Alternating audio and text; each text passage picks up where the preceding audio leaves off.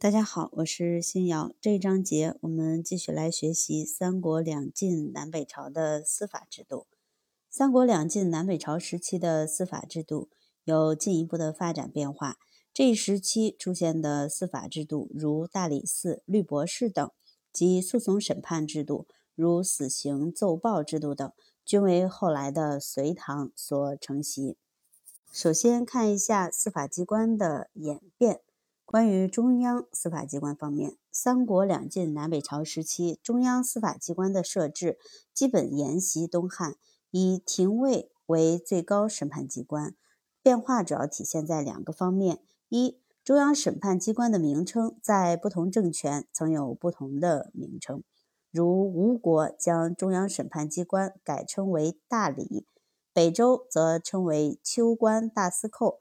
最主要的变化发生在北齐，北齐将中央最高审判机关改称为大理寺，并扩大机构编制。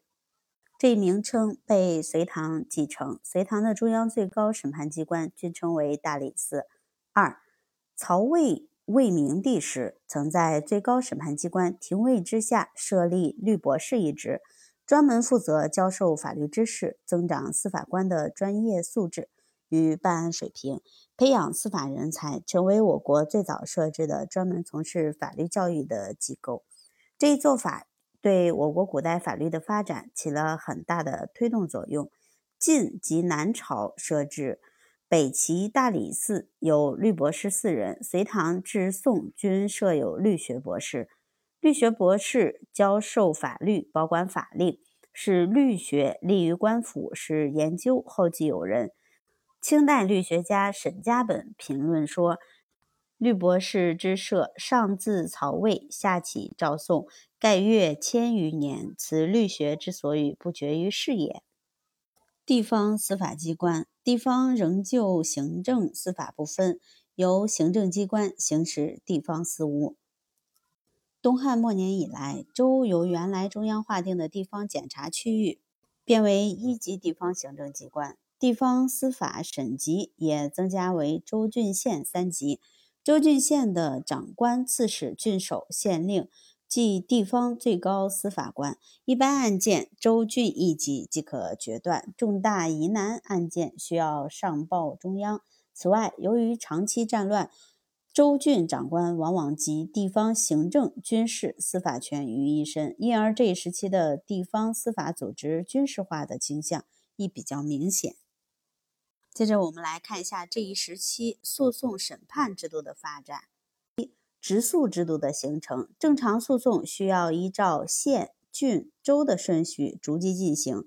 西晋时出现了允许有重大冤屈者可以不受诉讼级别的限制，将冤屈直接诉于皇帝或者钦差大臣的直诉制度。晋武帝时，在朝堂外设立登闻鼓，允许有重大冤屈者不受审级限制，击鼓向皇帝直诉。北魏、南梁沿用此制。直诉制度的设立，有利于最高统治者掌握狱情，自上而下进行司法监督，加强对司法权的控制。第二个为刑讯的制度化。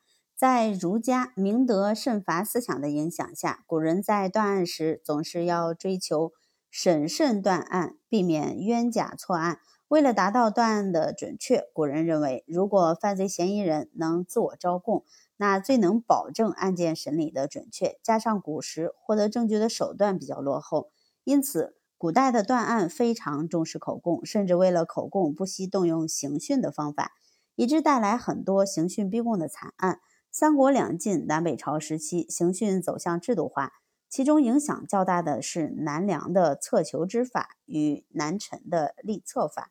两律规定，凡在押人犯拒不招供，均施以策罚之刑，即三天不给饭吃，然后允许家人送。二生粥，如果是女子及老人、小孩，则一天半允许进粥一次，持续十天十夜为止。这是用挨饿的方法迫使囚犯招供。立策法是通过对人精神和肉体的折磨来迫使囚犯招供。即用土垒成高为一尺、上面呈圆形面积、仅能容纳双足的墩子。执行时，将罪犯鞭二十下，打三十板，手脚带上刑具，令其站在土墩上，每上一次近两小时。当天罚站两次，后每逢三日和七日再上厕，隔七日再鞭打。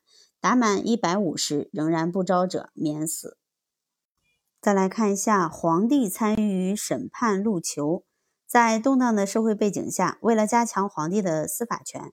皇帝频繁直接参与司法，十载魏明帝、北魏孝文帝、南宋武帝等都亲自断大狱、录囚徒、折一狱。北周武帝听讼于正武殿，自旦即夜，祭之以烛。当时还普遍实行录囚制，许多皇帝亲自录囚，或派亲近大臣前往各地审录囚徒，加强对各级司法机关司法审判活动的监督与检查。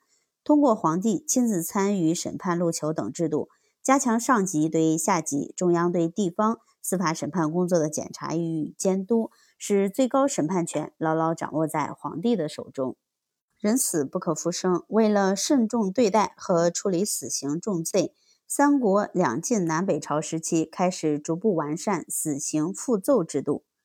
死刑复奏一方面显示了对死刑重罪的慎重，同时也是。使得皇帝直接控制大案要案，地方的死刑决定权收归中央，是皇权加强的表现。